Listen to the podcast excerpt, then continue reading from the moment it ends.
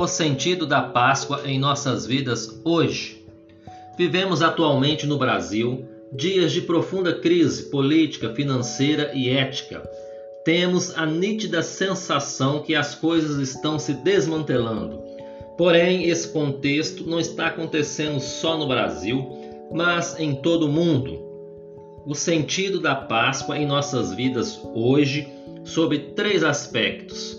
Primeiro aspecto: Páscoa anuncia uma passagem. No texto do Êxodo, vemos Deus preparando o povo para sair do Egito em meio a um cenário de completa destruição, pois os deuses daquela nação estavam sendo destronados através dos sinais e maravilhas realizados pelo nosso Deus. Cada praga simbolizava a queda de um deus.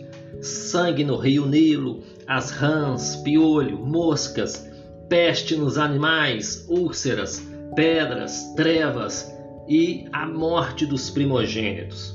O que isso significa para as nossas vidas hoje?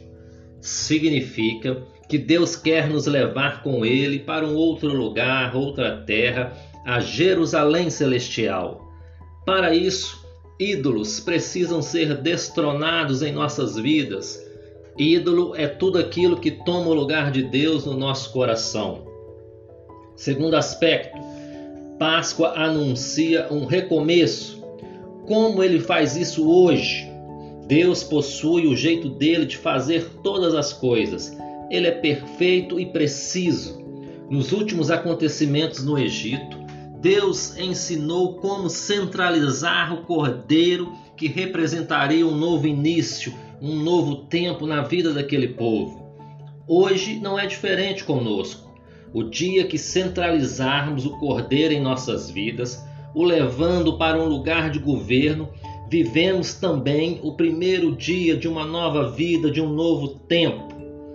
O Senhor manifestou um símbolo, uma sombra, um ato profético para trazer no tempo certo a, a realidade profetizada em nossa dimensão. A Páscoa é o símbolo da saída de um estado de escravidão no Egito para uma vida plena com Deus na terra prometida. Eu quero te fazer três perguntas. Primeira pergunta: quais são as coisas precisas do reino que estamos fazendo do nosso jeito e não do jeito de Deus? Moisés tentou fazer do jeito dele, na força do braço. Precisamos nos humilhar diante de Deus, reconhecendo nossa total dependência dele. Segunda pergunta: temos assumido um lugar de vigilância e cuidado com a nossa família? Vivemos hoje com toda certeza os últimos dias. Como Noé, precisamos construir uma arca de salvação para nossa família. A terceira pergunta: qual o tamanho do cordeiro em nossa casa?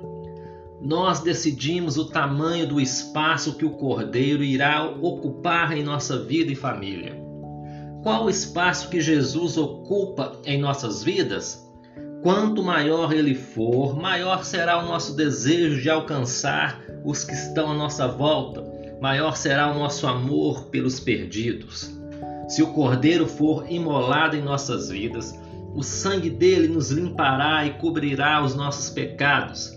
Nós teremos imediatamente acesso a um novo e vivo caminho, a um lugar de autoridade e vida eterna. Terceiro aspecto: Páscoa anuncia juízo. Páscoa também anuncia um tempo de juízo. Não podemos viver como se a vida eterna não fosse o bem mais precioso para nós. Precisamos ter a expectativa da volta do Cordeiro. O mundo tenta tirar o foco do simbolismo profético da celebração, introduzindo o coelho no lugar do Cordeiro. Como no Egito, Deus vai julgar esse mundo. O sangue de Jesus é o único elemento que nos livrará da morte e juízo eterno ao encontrarmos com nosso Deus, só importa que Ele veja o sangue de Jesus aspergido em nossas vidas. A terra também vive os últimos dias e estamos em meio a uma completa destruição, material, moral, espiritual, assistimos ao mundo se desmantelando dia após dia. Lembre-se, o Cordeiro virá a qualquer momento. E a pergunta é: estamos preparados? A nossa arca de salvação está pronta?